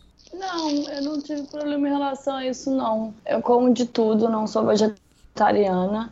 Eu já tive que comer aquela cabeça de bode, né? Eu gostaria de ter mentido é, naquele episódio do Couchsurfing. Podia não- ter falado quem- que era vegetariana, né, Babi? É, então, se eu soubesse que ia ser o meu prato, eu não teria comido carne no dia anterior, sabe? Pra poder evitar a cabeça de bode no café da manhã. Mas eu não lembro, assim, de nenhuma mentira em relação à comida, não. Eu lembro de uma mentira na Índia. Porra, na Índia era foda que eu queria, tipo. Quando eu cheguei, eu não podia. é, falavam muito da água, pra não beber água na casa dos outros e tal. Que eles pegavam água filtrada e tal, mas diziam que não, a água não era boa. Eu lembro, assim, logo na primeira semana, eu fui pra cá fazendo couchsurfing, visitando o amigo de um amigo do cara lá. E aí o cara veio com água pra mim e eu, ai, não, não quero não. É, obrigada. Eu morrendo de sede, assim. E aí eu pedi um chá, porque aí a água ferve, né? Mas era isso, assim. Mas não Eu lembro. tô, assim, pensando, nem- eu tô pensando aqui qual seria a desculpa, qual seria a mentira pra você negar água, né? É, não tem como, né? Eu falei não que gosto eu de água, queria. não. É. Como Não água. gosto de água, não. Foi mal, amigo. Mas não. De bebida já, né? Tem muito homem aí tentando embebedar, então às vezes a gente tem que dizer que não quer, quando na verdade só não quer ficar bêbada. Mas não lembro de nem, nada de em relação à comida, não. É, no meu caso, eu não comia carne tinha um ano antes de viajar. Carne de porco e carne de vaca eu já não como porque eu não gosto. Então, desde pequena, não como. Só que muitas vezes eu chegava em casa de couchsurfing e eu não avisava, não falava. Não sei, pra mim é parte do meu dia a dia, eu já esqueço. E a pessoa foi lá e fez um churrasco de cordeiro. Tem cordeiro e alface. Aí ele pergunta: Você come carne de cordeiro, né? Falou, claro. Sim, senhor. Como sim. E aí era uma mordida da carne de cordeiro e um- uma golada de Coca-Cola pra poder descer, né? Porque eu não gosto do gosto, assim, não. Ai. Eu já, já me arrependi de ser a pessoa que fala que come de tudo. No Sudão foi o maior arrependimento. O Rafael, não sei se lembra, acho que é de quiabo, aquela gosma verde. A gente já falou nos programas. Nossa, você fala aquela gosma. Nossa, né? Puta cara, eu eu não tive- lembro que era aqui. Resumo da história. Nossa, ô, É. eu juro, eu juro por Deus, cara, eu, eu só observando as pessoas comendo, Kainan, aquilo lá já tá me revirando o estômago, Então. assim, ó, cara. Mas você sabe que a gente já falou em outros programas brevemente o porquê? Porque tem a textura de rã, então isso assemelha pra gente a coisa de doença. Por isso, porque a cor é verde e até a mesma textura, cara. Nada tem igual a textura de rã como aquilo. Em respeito à comida, mas assim, qual foi o meu contexto, cara? Ah, mas esse era gostoso, esse verde era gostoso, esse Ah. verde eu comia. Não, eu, me- eu menti, eu menti, cara. O que, que eu fiz? Eu fui MacGyver, eu coloquei o negócio na boca, enfiei embaixo da língua e tive que ir no banheiro cuspir, cara. Não, travou-me, gente, minha goela, tá? Eu não consegui digerir aquilo. Então, assim, de Ah, e parece que você tá comendo a, a, cuspi- a cusparada de alguém, né? Parece ser Que assim nojo! É, era foda pra mim. Parece que você mergulhou o pão, o paldinho de rã e foi pra dentro, assim, ó.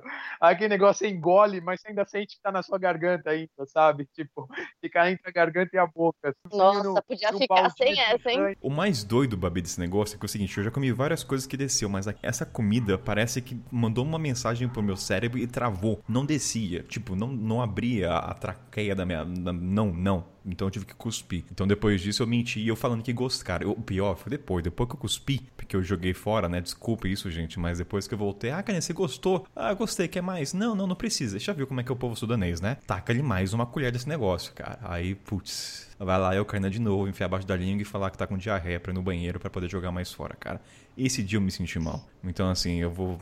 Foi um pecado muito grande de comida. Mas aqui, outra coisa que eu lembrei de comida, gente, eu não sei se é só eu, mas vocês nunca mentiram falando que sabia cozinhar alguma coisa num rosto ou no voluntariado e de chegar lá na hora, abre o YouTube, abre o tutorial do Cook Chef, nada? Só eu fiz isso ou todo mundo sabia cozinhar o que se propusia a fazer? Cara, tem história assim do Marrocos que eu tava no projeto, era o dia do Kainan cozinhar. Kainan, o que você vai fazer? Ah, eu vou fazer isso com alho e beleza. Não sabia, eu confiava no tutorial do YouTube. Então, assim, uma mentira que muitas vezes deu certo, mas ninguém nunca omitiu aí os dotes culinários? Eu não. Eu só me meto onde é que eu vou conseguir me, me, Ah. me safar. Eu só, eu, só, eu só proponho, eu só proponho cozinhar uma coisa que eu sei. Tirando isso, não, nossa senhora, dá muito trabalho. Ah, que isso. Olha, eu tenho fonte, eu acho É, que o eu Kainan acho que tá tudo mentindo eu aqui. cozinhava antes. Olha, eu não tô mentindo, não. Que fonte? Que fonte é essa? Dá o nome aos bois aqui. Eu tenho fontes de que o Kainan só faz estrogonofe, cara. E é mais de uma fonte. Não, Você sabe do que eu tô falando. não, eu tipo assim, que o cara ficava um mês na casa dos outros fazendo couchsurf, era um mês de estrogonofe, Não, velho. não, tem uma diferença. É que o estrogonofe era. é- não, não, não, não. A diferença é que o estrogonofe era o prato principal. Eu fazia batata soteio, eu fazia outras coisas, só que não era especial. Aí, porque, cara, ah, enfim, eu não vou entrar nesse dilema, Rafael. Que ousadia falar, cara. Estrogonofe fora do contexto brasileiro é luxo, é carro-chefe, entendeu? No Brasil, não. Então, assim, não vamos comparar dois pesos e duas medidas, tá bom? É, então aqui ninguém tem, ninguém tem muito a acrescentar nessa pauta, né? Então vamos seguir adiante e deixar o estrogonofe de lado? Podemos fazer isso, gente? Então, comida encerrou? Não tem nada de comida, de bebida? Não, mas a Lana, a Lana ia falar alguma coisa. Ah, desculpa, Lana. Ixi, eu não lembro, não, hein? Acho que não. Não? Pode- Não, eu tava zoando o Kainan mesmo, porque assim, realmente, num podcast de mentira, a gente começar com aquela abertura, o que, que é verdade o que é mentira nessas histórias aí que a gente tá contando? Olha, Lana jogou a bomba. Cara. Lana jogou a bomba aqui. Ó, a gente pode até fingir, a gente pode falar agora nesse momento que tem alguma coisa nesse programa que não é verdade e o ouvinte vai ter que saber. Agora, assim, será que alguém tá mentindo? Será que o Rafael tá mentindo? Será que é a Babi? Não saberemos. Enfim. Ó, a Lana. Lana causando aí, ó, o jornalista causando polêmica nesse programa. Ô, o Kainan! E o Kainan? O próprio Esse Kainan, não? Que organiza, que organiza a pauta sobre mentira. Ah, Não, ai meu Deus do céu. Ó, vou olhar aqui a pauta, que realmente dessa vez tem uma pauta na minha frente. Uma coisa que eu lembrei agora em fronteira, gente, assumir identidade de gostos que você jamais teria. Resumidamente, Kainan em Fronteiras é um fanático por futebol. Essa aqui é uma mentira muito específica, até nos bastidores eu falei. O que que acontece? A gente falou de futebol, já em pautas passadas, que ser brasileiro ajuda a questão futebolística. O que que acontece? Quando o Kainan começou a atravessar as fronteiras, eu percebi que todo, quase todo policial adora futebol, adora Brasil, Copa do Mundo. Aí era sempre os mesmos nomes, era Zico, Tafarel, Ronaldinho, época de 94. Aí o que, que o Kainan fez? Kainan, quando vai em fronteira, é um fanático por futebol. Eu sei toda a escala do time de 94, 88, sei lá o quê. Então eu sei uns 6, 7 nomes: Ronaldinho, Tafarel, Zico, enfim, Pelé. Por que que acontece? Os policiais, gente, geralmente têm uma idade de 40 pra cima. Então, quando esses policiais eram crianças, numa época onde não tinha tamanha tecnologia que era só TV, eles têm muito apego emocional afetivo com Copa do Mundo, com essa, com essa escalação. Cara, toda vez que eu vou em fronteira, gente, isso é fato, o, o, o casal tá dentro de prova. Eu falo de futebol, então assim, eu odeio futebol, gente, deixa bem claro isso. Mas na fronteira, eu sou um fanático, então é uma tática maravilhosa, então assim, eu omito quem eu sou na fronteira. Então, Kainan adora Pelé, faço, jogo uma pelada, se tem uma bola ali, jogo com eles, eu falo que eu sou fã do Tafarel, eu começo a falar, cara, é aquele jogo controlando em 1900. Cara, eu cheguei um momento pra ler só pra ter credibilidade. Então, assim, me julguem por isso, mas Kainan é um fanático. Se você me encontrar na fronteira, gente, sabe que Kainan adora futebol, tá? Pode puxar um papo. Mas fora disso, eu odeio. É, essa de futebol, de vez em quando eu falo que eu gosto de futebol, adoro futebol, nossa, é maravilhoso, sou fã de carteirinha, só pra enturmar, assim. E na verdade eu tô cagando pra futebol.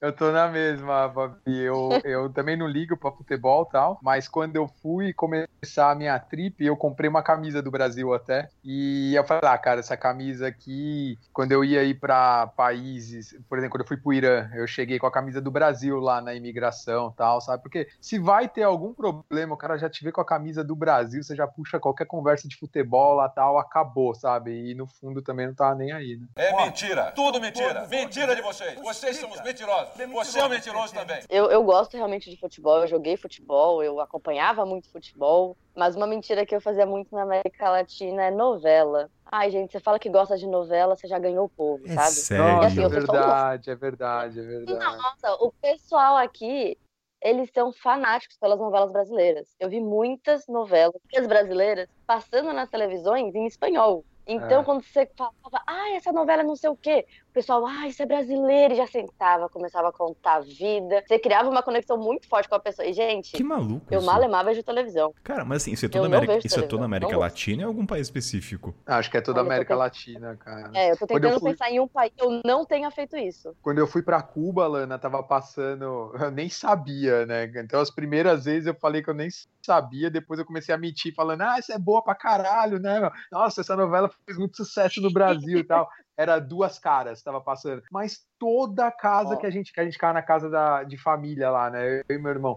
Toda casa que a gente ia, a galera vinha falar dessa novela. Ah, dos caras, dos caras, dos caras. Chamava a gente pra assistir, sabe? Meu, era, era assim, todo mundo falando disso. Gente, essa foi pego de surpresa. Nunca imaginei que vocês estariam falando de novela numa pauta de Agora que mentira. você falou isso aí de mentir de futebol, que eu lembrei que eu mentia que eu amava a novela. É verdade. Olha, agora você me fez lembrar de outra coisa no Marrocos. Quando eu viajei com a minha mãe, os guias, geralmente, eu fui com um guia, minha mãe, e geralmente eles puxam o assunto do clone. Porque o clone, ele incentivou muito o turismo do, dos brasileiros lá no país. Então o guia falava do clone e eu, assim, eu assisti uma época, tá? Foi uma época que eu peguei essa novela. Mas eu fingia total interesse por clone. Nossa, como o clone revolucionou aquela novela, né? Então, assim, às vezes tem que realmente agradar o cara. Então, o clone, eu nunca gostei de novela, mas tá conectado. Não tinha, não tinha pensado nisso. Eu tenho que falar que eu gostava da novela do clone. Hum. É mentira. Tudo mentira. Mentira de vocês. Vocês são os mentirosos. Você é um mentiroso também. Você falou sobre fronteira de mentira. Tem uma mentira que eu acho muito importante falar para as pessoas aqui, que é em relação à passagem falsa, né? Exatamente. Porque quando alguns lugares, gente, quando você vai comprar, vai chegar no país, principalmente na Europa, eles às vezes querem saber se você tem uma passagem de saída. E às vezes a própria companhia aérea, quando você está embarcando, te pede a passagem de saída. Isso aconteceu duas vezes comigo. Uma foi quando eu estava indo para Cuba, saindo da Colômbia. Eles me pediram a passagem de saída de Cuba e eu tinha de fato, que eu estava indo para o México. E do México eu fui para Bélgica para entrar na Europa. E eu não tinha uma passagem de saída da Europa porque a minha ideia era ficar lá sem planos. Então, existe um site chamado returnflight.net que emite uma passagem falsa. Então, antes de viajar, eu me planejei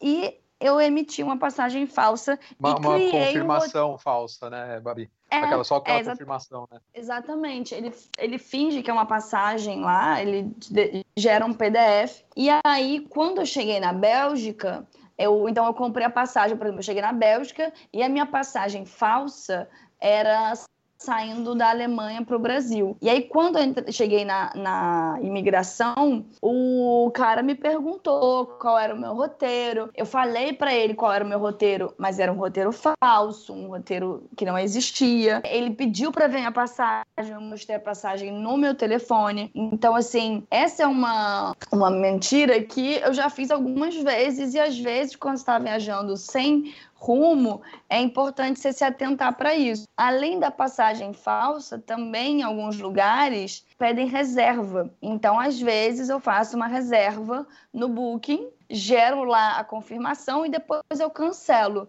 Mas aí eu consigo mostrar o comprovante da confirmação da hospedagem. Então, são duas mentiras que acontecem com frequência, acredito eu, na vida de quem viaja assim durante muito tempo e sem plano. É porque essa do Booking é só ir lá no site e aí seleciona a reserva com cancelamento grátis, né? Porque tem algumas que vão te cobrar se você cancelar, né? Aí coloca com cancelamento grátis, faz a reserva, é, imprime, né? Gera o PDF daquilo lá e depois cancela né? Tranquilo. Exatamente. E tem um outro ponto que é importante também mencionar é em relação ao formulário do visto, que às vezes é. do visto não, né, de imigração, que às vezes você está entrando no país e você não sabe para onde você vai, né, dependendo de como você é. viaja. E aí você tem que ter pelo menos uma noção é, de, de um endereço. Às vezes coloca, inventa o nome de um hostel, coloca um hostel qualquer ou coloca o mesmo hotel que você que você reservou e cancelou, sabe? Então, assim, tem essa mentira do visto também, de colocar um lugar que não existe. Eu acho que essa do visto dá para falar bastante coisa. E até acrescento uma coisa que você falou do endereço. Coloca a Embaixada do Brasil. Eu fazia bastante isso, embaixada brasileira. Caso ele pesquise, né, vai que você vai para embaixada, porque ele pode pensar que está indo para embaixada mesmo, ou resolver coisas diplomáticas, enfim. Ele não vai querer talvez questionar. Agora eu tenho uma dúvida para vocês. Vocês quando vão preencher o papel, vocês mentem com informações, por exemplo, colocar o número de telefone, porque dependendo do país eles pedem o contato de alguém do país que você vai. Então eu, por exemplo, quando eu fui para o Sudão, eu coloquei o contato de alguém porque eu, me falaram que eles poderiam de fato entrar em contato. E antigamente nos outros países pensavam, ah, qualquer coisa. O próprio pessoal quando o, mochileiro, né, o grupo na internet, falava, coloca qualquer coisa que não vão averiguar. Mas no caso do Sudão, eles ligaram. Eu, aí falei, caramba, meu, a embaixada realmente ligou lá pro, pro contatinho. Então, assim, como é que vocês fazem? Quando vocês decidem mentir ou não no papel, vocês pegam informação antes? Já, aliás, já ligaram para vocês quando vocês colocaram o telefone no papel? Cara, tem um exemplo engraçado desse, Kainan, quando eu fui tirar o meu visto pra China. E até tem bastante é, a ver com isso que a Babi falou, né? É, minha, minha trip, ela começou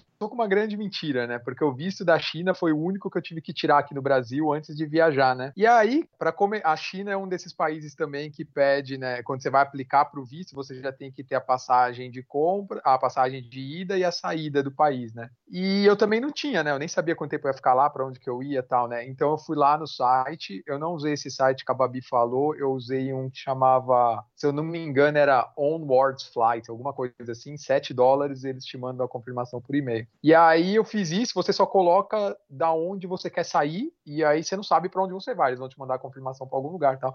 Aí os caras mandaram até que o meu voo era para Manilha, né? Para Manila, né? Nas Filipinas, tal. Beleza. Aí eu fui lá com os documentos tudo certinho, né? No consulado chinês para tirar o visto, e tal. Aí entreguei tudo lá na mão da mulher, ela analisou, tal. Ela, beleza.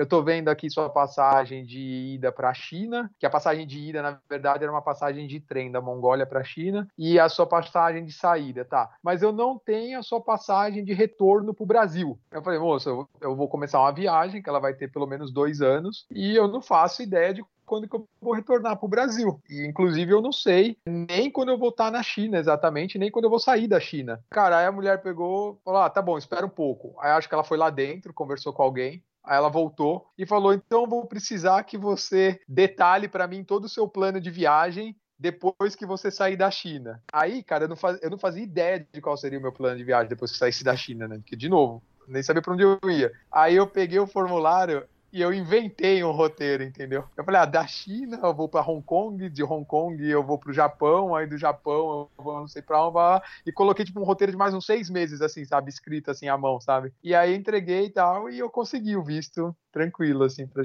China. Acho que a mentira tá muito presente nessa coisa do visto, né, de fronteira. Ah, cara, essas burocracias aí, os caras sabem que você tá mentindo, entendeu? É só pra encher o saco mesmo. É, uma mentira, até, até perguntar para o Babi. Não... Agora posso fazer um jabazinho? Uh, manda o é. jabá. Não, não, não é jabá pra mim, não. é jabá pra, pra um lugar que eu amo muito, que é galerinha, América Latina, a maioria não precisa de visto. Ah, vai catar. Entra com a RG. Vai catar. Não precisa preencher nada.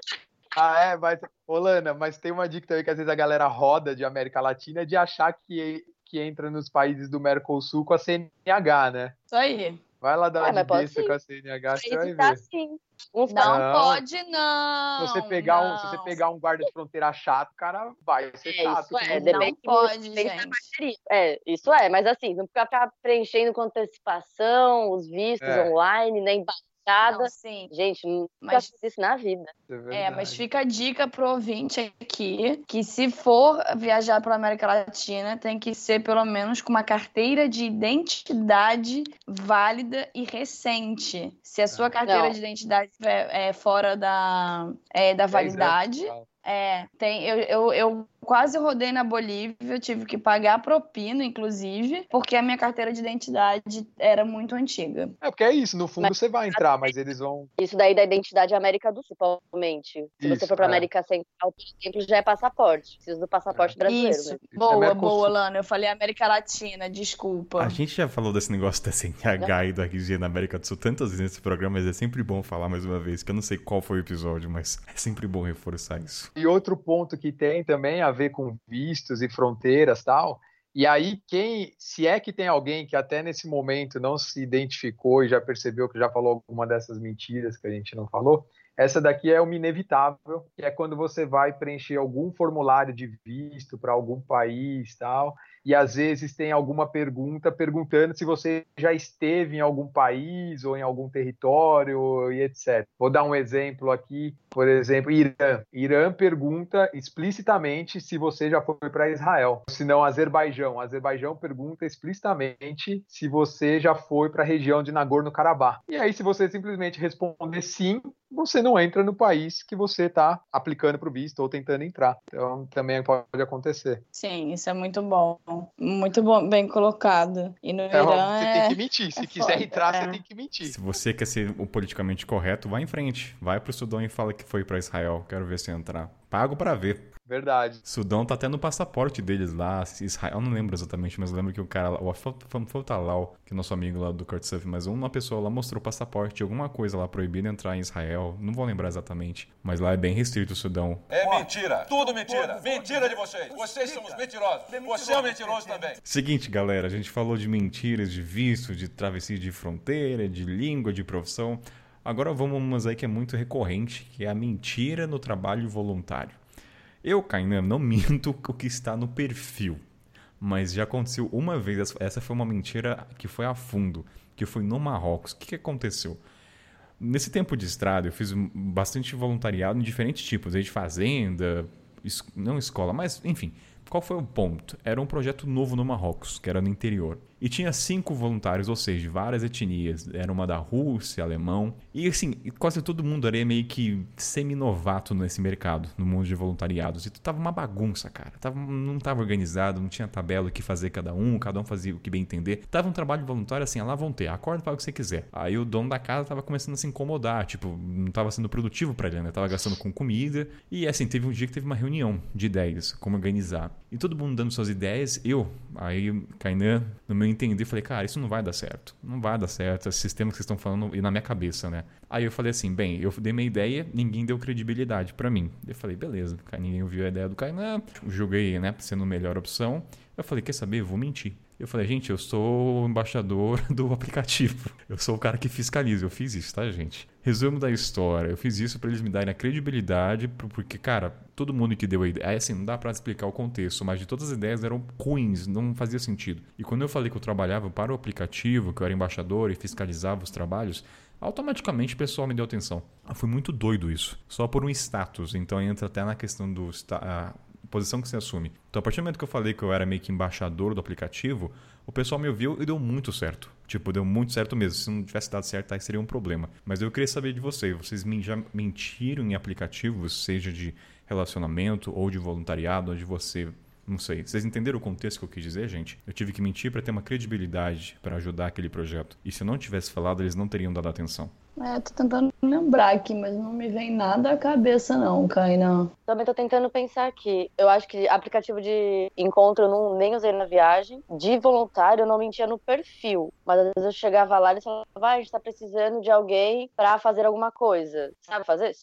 Sabe pintar a parede? Aprendo, vamos lá, sabe? É, então, Exatamente. É, é uma mentira nociva, né? Você não tá fazendo mal a ninguém. O máximo que você pode fazer é não cumprir os requisitos da pessoa. Eu acho que é isso. Mas não sei se dá para aprofundar tanto, então, no voluntariado. Eu acho complicado é, mentir em esse aplicativo, assim, né? Porque é, cria-se uma expectativa em relação ao que eu consigo fazer, assim, que, que a pessoa tá esperando de mim. Eu não gosto de mentir, não mesmo que seja com uma intenção boa, sabe? Eu gosto de mandar real e falar, olha, eu não faço, mas eu sei, eu aprendo, aprendo rápido. Então, eu não sei, eu, essa questão de mentir para aplicativo, eu não, é, eu não curto não. Eu acho que ninguém mente no perfil. No caso, quando eu dei o exemplo da mentira, foi um contexto que não estava dando certo, tive que mentir um posicionamento que eu tinha para as pessoas me darem credibilidade e no final deu certo. Mas assim, no perfil das minhas habilidades eu não minto não. É mais no momento, que ali é um contexto, né? O que estava acontecendo, as pessoas, o humor. Então,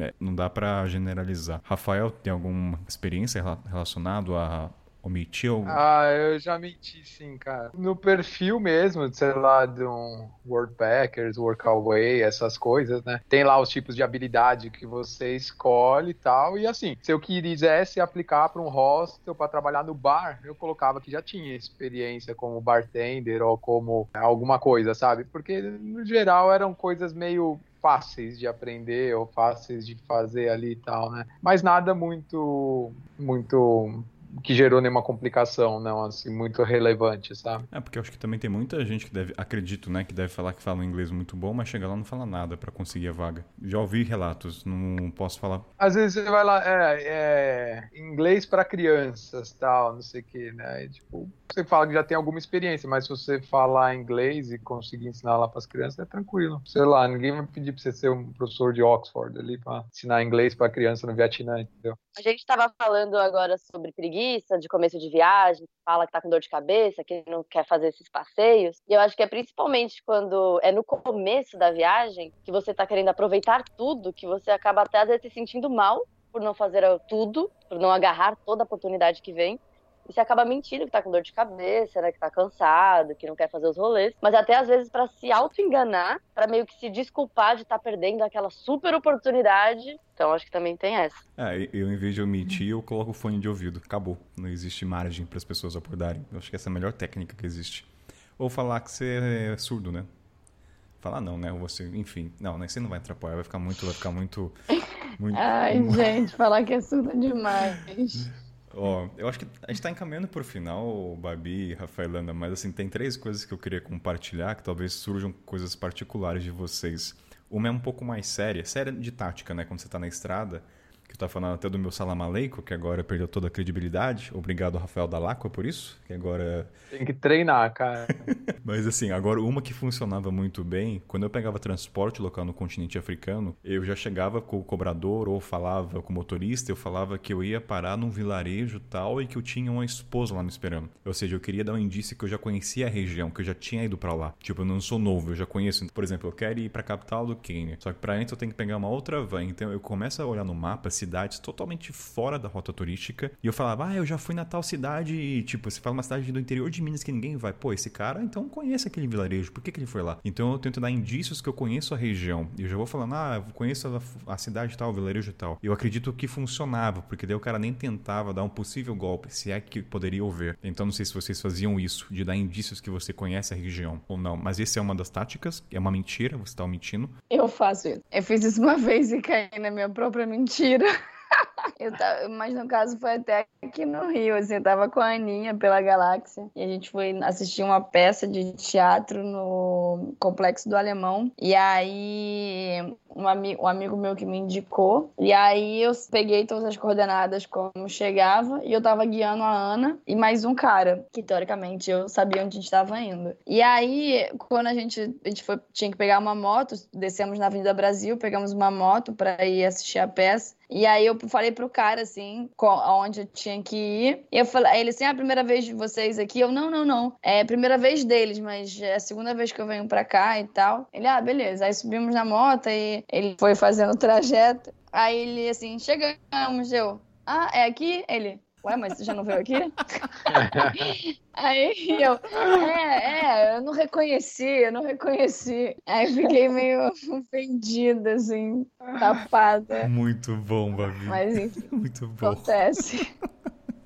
Uma outra coisa que eu faço também, que é um pouco mais leve, eu minto que eu tenho um problema na perna quando eu fico em rosto, que são poucas vezes, para não pegar beliche. Eu não suporto ficar em beliche que eu tenho medo de cair. Então eu falo que eu tenho um problema na perna. Kainan, Isso é tu é preguiça, muito mentiroso, Preguiça. mano. Nossa, o Kainan é muito mentirinha, não, velho. que isso, gente. É porque eu tô lembrando das coisas, que vocês tão, não conseguem recordar das mentiras que vocês fazem. É porque vocês- o Richard já caiu já. Eu também já caí. Então vocês não sabem o sentimento de cair do segundo andar. É péssimo. Então, assim, eu tenho pavor, porque eu me mexo na cama. Então eu prefiro ter certeza que eu vou estar no primeiro. Entende? Pô, gente, pelo amor de Deus, vai. Querem me crucificar? Então crucifica. Já taca fogo, óleo tudo, então, vai. Caramba. Olha ele! Não. Dramático. Não, mas não, não é dramático. Isso aqui é a encenação, mas faz sentido, não faz? Porra, gente, eu já caí de beliche. Eu falo que eu, eu assim, é claro que assim, eu chego no lugar, no local, geralmente você pode escolher. Quando não pode, aí fala, olha, eu tenho um problema na perna, entendeu? Me condenem por isso, vou queimar nos infernos, vou queimar, mas eu vou querer dormir no primeiro ali, entendeu? Por uma questão de medo de cair. Não é porque eu gosto de ficar embaixo, não, é por medo de cair mesmo. Então, ah, os ouvintes vão me condenar, ou não, né? Ou eles vão entender, ou vai ter gente que faz isso. Então, você ouvinte que faz, cara, tamo junto, beleza? Enquanto essa bancada aqui não mente, fala que tá me condenando, santinhos do pau que vocês são, viu? Ninguém falou que não mente. Estamos aqui Não, mentindo não, há é, quanto é, tempo. não, é que você- Estamos aqui Não, mentindo. é, não. Mas, mas você vai num nível aí. É, Que que, nível? meu Deus do céu. Que nível? Só- gente, eu só falei que eu tenho dor na perna, gente. É, é muito A específico. Perna. É a perna, é, é que não fala língua. Meu Deus do céu. É, É mudo, coisa. é surdo. É proporcional ao tempo de estrada e às situações que, que me fizeram fazer isso. Tem mais uma ainda, tá bom? Eu acabei as mentiras antes que falam que.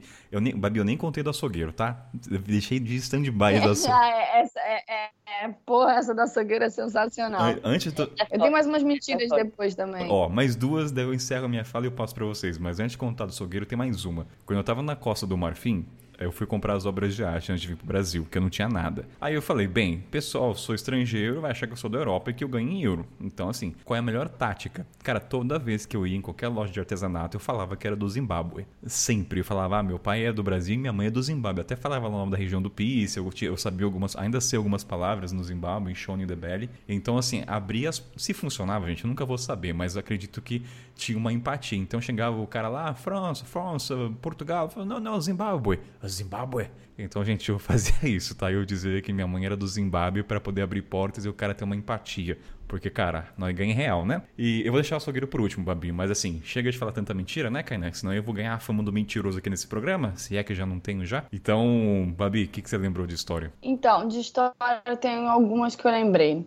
Uma que eu tava em Moçambique, eu tava pegando carona com um cara, e aí o carro do cara quebrou, e aí eu tive que subir numa moto pra chegar até o meu destino. Ele conseguiu uma moto pra mim, e aí eu subo na moto, aí o cara da moto, assim, que eu nunca vi na vida, tinha acabado de passar a moto. Ah, esse daí é o seu marido? Eu, não, não, eu tô indo encontrar com meu marido. Meu marido tá onde você tá me levando. Então, essa é uma mentira. Uma outra mentira é quando perguntam que eu tô sozinha. É, eu digo que não, né? Que ou uma amiga tá vindo, ou que meu marido tá vindo. Quando, na verdade, eu queria gritar pros sete cantos que eu tô sozinha sim. Ai. Quê? Não, ai, ai de desespero, né? Tipo, vocês têm que mentir nessas horas e mostrar confiança. É, é, exatamente. É meio ruim, assim. Eu fico bem triste, às vezes, ter que mentir em relação a isso. E aí, às vezes, perguntam assim, ah, onde é que você tá hospedado e tal. Aí eu mentia dizendo que, ai, não lembro. Ou dizendo um, um outro lugar.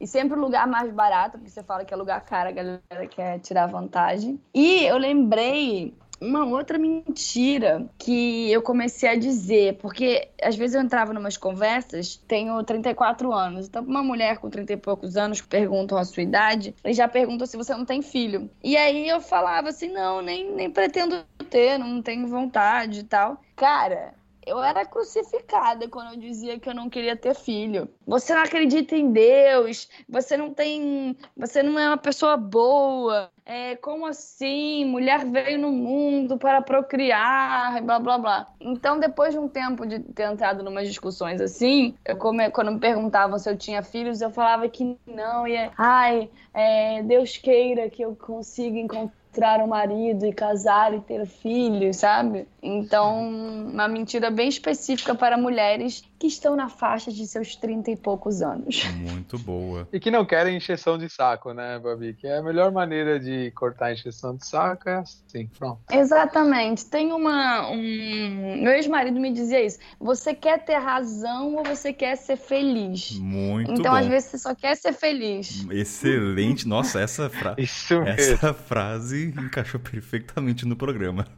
Você quer ter razão? Exatamente. É a mesma coisa, assim, que se você é gay, você vai querer falar que é gay em alguns países. Você não vai falar, gente. Você quer ter razão ou você quer ser feliz naquele país viajando e vendo os pontos turísticos, né? É só um exemplo extremo pra dizer até que ponto. Enfim, haverá um programa Não, sobre mas isso. eu já. Eu lembrei disso. é, você falando agora sobre homossexualidade. Eu tava na Nicarágua, realmente na Isla.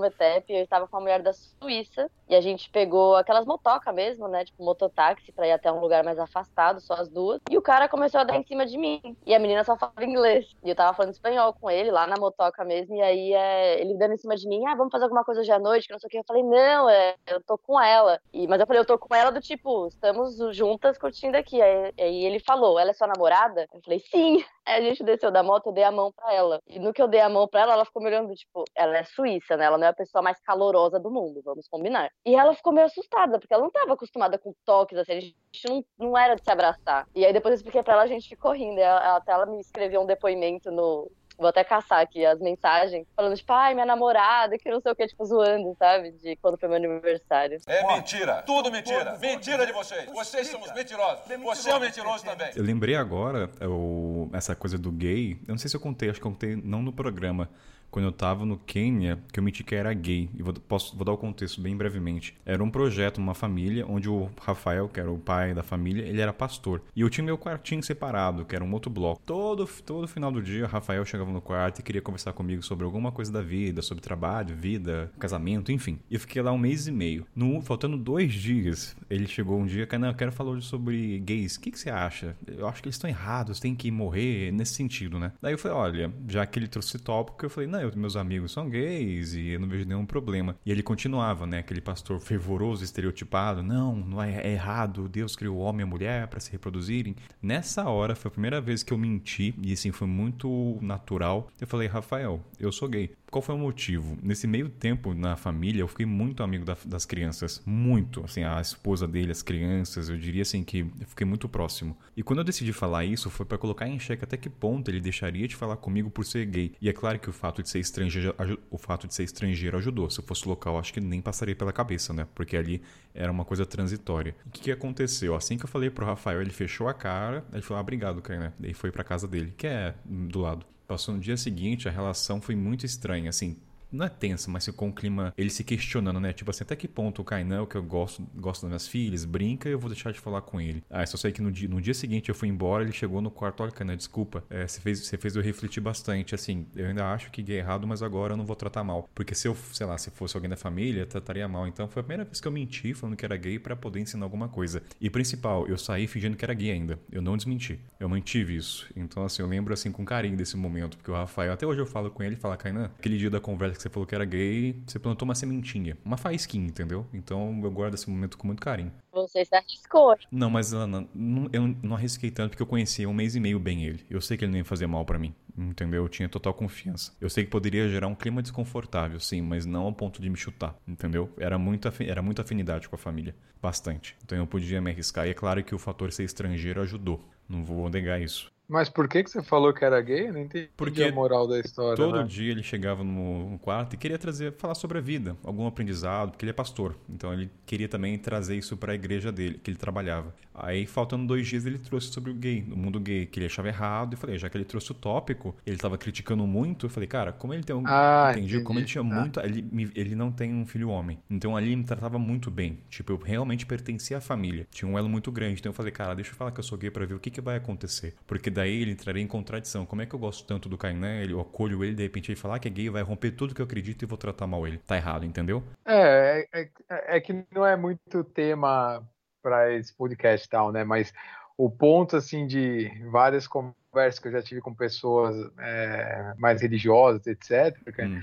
o cara não vai julgar a pessoa, eles julgam o ato, entendeu? Para ele, o, o pecado, assim, entre aspas, né? Não é o problema de você ser homossexual, é a prática homossexual. Sim, mas, entendeu? o, mas no, Você pode ser gay, mas entendeu? Se ficar na tua tal, você não tá cometendo nenhum pecado. Inclusive, eles usam como justificativa que existem pastores gays, existem padres gays, etc. Entendeu? É, mas acho que entra na pauta um pouco porque eu tive que mentir quem eu era pra poder ensin- ensinar. Eu, como, não é querer ensinar, mas gerar algum, algum ensinamento, né? Poderia falar que não, não concordo e pronto, mas eu assumi uma identidade que eu não era. É um tipo de mentira diferente, vai, em comparação com viagem, dia que a gente tava falando. Profunda. A minha são só as mentirinhas bestinhas mesmo. Agora, assim, coisa mais leve, também que quem me acompanha no Instagram na África há muito tempo sabe que tem o famoso Alô Mamãe no celular, que daí é a parte de filmagem. Quem nunca fez isso, né? Quem acompanhou sabe que eu colocava o celular no ouvido e fingia que eu falava com alguém pra poder não demonstrar que eu estava filmando. E aí vou ler Babi, Lana e Rafael, e aí eu prometo que eu encerro, tá? Porque eu tô falando demais hoje, porque é mentira e eu acho que eu vou assumir esse papel, como vocês mesmos falaram. Mas tem uma tática que é de viagem, que é o seguinte: quando eu tava andando em alguns países e eu percebi que eu errei endereço e eu tinha que voltar, ou tinha que voltar de novo, virar à esquerda, eu pegava o celular e fingia que eu estava falando ao telefone com toda a convicção de saber pra onde estava indo. Isso era é aquela coisa de. é, são táticas, né? É linguagem corporal. Então, assim, é uma, não é uma mentira, mas você tá omitindo que tá falando com alguém no telefone mostrando confiança. Eu estou andando. Tipo, eu andei do final da rua até a outra, não encontrei, eu vou ter que voltar. As pessoas sabem que você é estrangeiro, você já atrai olhares. Então, o que, que eu fazia? Eu pegava o celular e fingia que tava falando com minha mãe andando naturalmente, como se eu soubesse pra onde eu estava indo. E na verdade eu estava perdido. Foi que nem a Babi, né? Ah, tem alguém esperando? Tem. Mas lá dentro eu tava perdido, meio que cho- não chorando, né? Mas então essa é uma tática. Você omitir achando que sabendo onde está indo e falando com alguém. Enfim, falei, gente. Falei acho que todas as táticas que eu falei, desde a mentira de gay, do celular alô mamãe pra filmagem. Pronto, não falo mais. Não vai ficar muito longo isso. Sabe que eu lembrei agora, só pra mais um? Você falou essa da mentira de falar com a mamãe para gravar. É, isso é um clássico para Uber. Oi, sim, estou chegando. Pode me esperar. Te enviei a foto da placa no telefone. Pode deixar. O motorista é muito legal. Enfim, Olha. falar alguma coisa assim para a pessoa achar que É, eu ia falar isso de viagem. De carona, aliás, desculpa, não de viagem, mas de carona. garona também. É. É, tem um grupo comigo mesma no WhatsApp que eu usava enquanto eu viajava de carona pra gravar áudio pra mim mesma, falando, não, a gente já se encontra lá, eu tô aqui. Mandava áudio, áudio não, foto, tirava selfie com o motorista e mandava, falar, ah, tô mandando pra minha amiga, que ela tá me esperando lá no posto de gasolina tal. Na verdade era só eu, porque nem internet eu tinha. Ah, ah, entendi. Vocês tiravam É. foto ju- quando o motorista estava do lado pra saber que vocês estavam enviando as informações, é isso? É, tirar selfie com ele, falar assim, ó, eu tô aqui com ele, já consegui carona, daqui três horas eu tô aí. Ah, tá. E eu, ele via que eu fazia tudo isso e eu me sentia mais segura com essa mentira.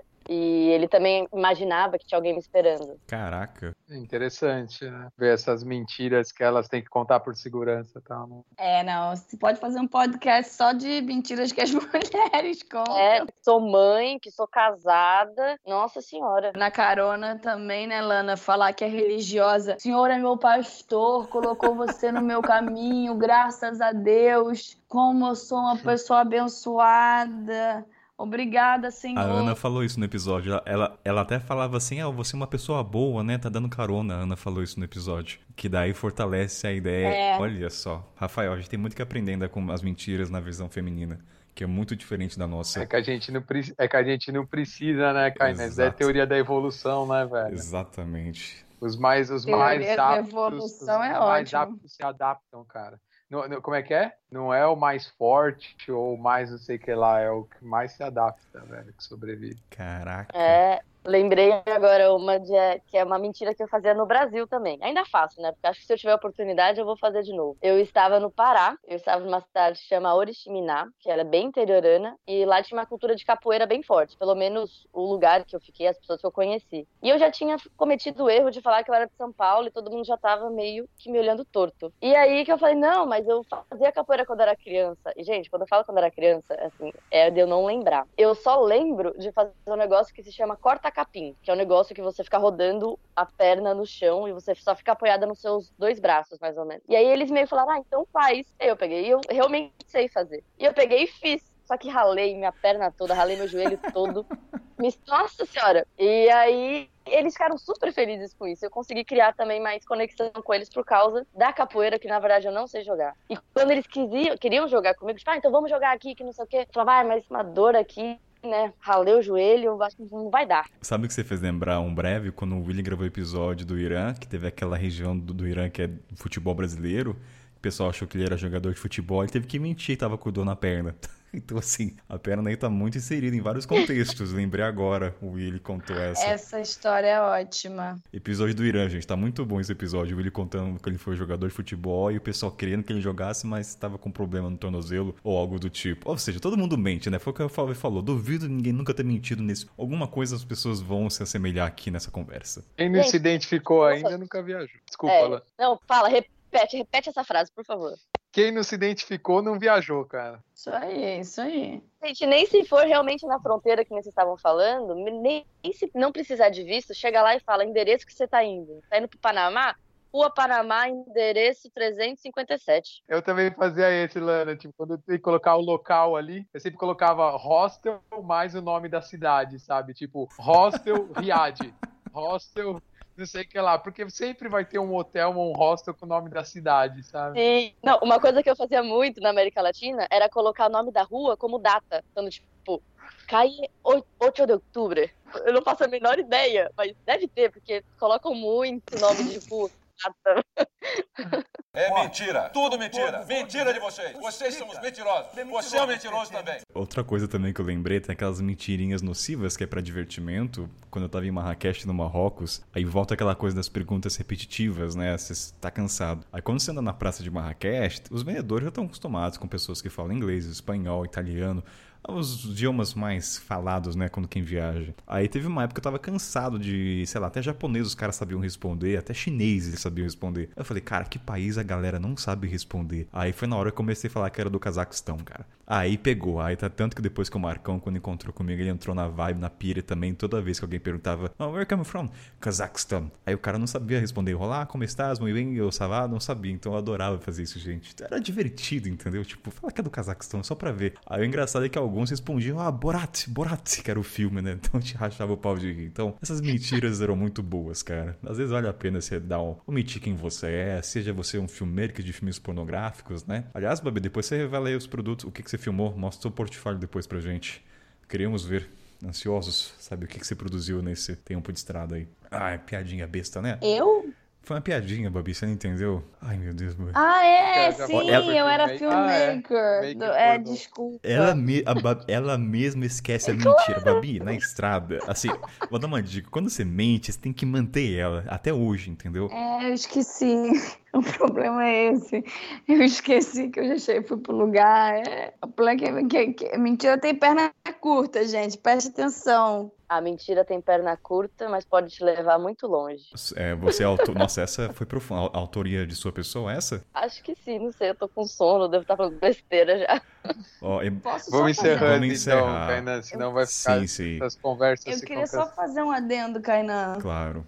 É, em relação à mentira, a gente deixou claro aqui nesse programa é, as mentiras que a gente contou, é, imigração, isso e aquilo, mas a gente fez tudo sempre pensando em né, se proteger, em nossa própria segurança, em minimizar problemas, mas não, não mintam para causar mal a alguém, né? E também, assim, tomar cuidado com as mentiras que a gente vai contar em imigração, principalmente entrando em aeroporto, porque às vezes eles conseguem verificar e etc. Então, assim, se informe um pouco antes, para depois não dizer assim, Kainan e todo mundo lá do podcast falou que é para mentir e etc. Então, assim, minta com moderação, com responsabilidade, entendeu?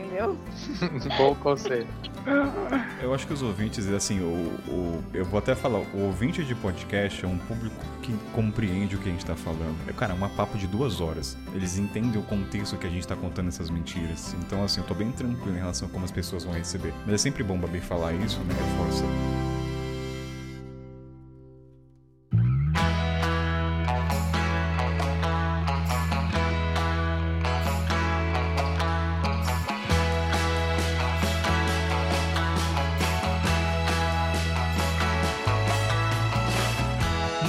Jabá, galera, aquele momento onde os convidados falam das suas redes sociais, onde é que se encontram, então diretamente da Mongólia, sobre seu cavalo selado, tudo bonito. Rafael, onde é que as pessoas te encontram, meu querido? Bjorn, Bjorn. Bjorn, ai, ai, vamos lá, vai o Bjorn. Vou, nem, vou, vou deixar assim mesmo, sobre o seu Bjorn. Instagram em standby, viagem com intensidade, viagem com J. Se você não tiver mais nada de mais legal pra fazer, vai lá e fica vendo os highlights. Isso aí, valeu. Lana, diretamente de Nicarágua, onde as pessoas te Gente, que jabá é esse? Já basta sério, sem mentira. Jabá mais sincero que esse, realmente. Vamos lá, vou puxar a Lana. Lana, como é que tá? Qual é o Jabá diretamente de Nicarágua? Olha, diretamente aqui da Nicarágua, observando essa, essa- esse vulcão maravilhoso. Meu nome é Lana Sanches e eu administro a página do Instagram que é Elas Viajam Sozinhas, uma comunidade de mulheres que se aventuram por aí. Ensino algumas dicas por lá também, algumas mentiras saudáveis também. E logo mais vai ter o site e o canal no YouTube. Babi Cage, diretamente de Moçambique, quais são as suas redes? Tô aqui na frente pra Praia do Tofo, gente, maravilhoso. Não deixe de vir pra cá. Eu sou Babi Cade, tô no Instagram. Falo sobre viajar sozinha, sobre autoconhecimento na viagem, sobre conexões. De vez em quando faço rodas de conversa, dou aula de inglês, é, dou mentoria de viagem. De vez em quando rola workshop, cursos, enfim. Se conectem, mandem mensagem. Se vocês gostaram do podcast, manda mensagem pra mim, pro Kainan, pro Rafael, pra Lana. Elogiem! Exatamente. Damos dicas de como mentir. É. Bem, aqui é o Kainaito, a voz de sempre. Já falei já no bloco de recados, então sem mais delongas. Valeu, gente. Valeu, Rafael. Valeu, Babi. Valeu, Lana. E até, a próxima. Até. Beijo.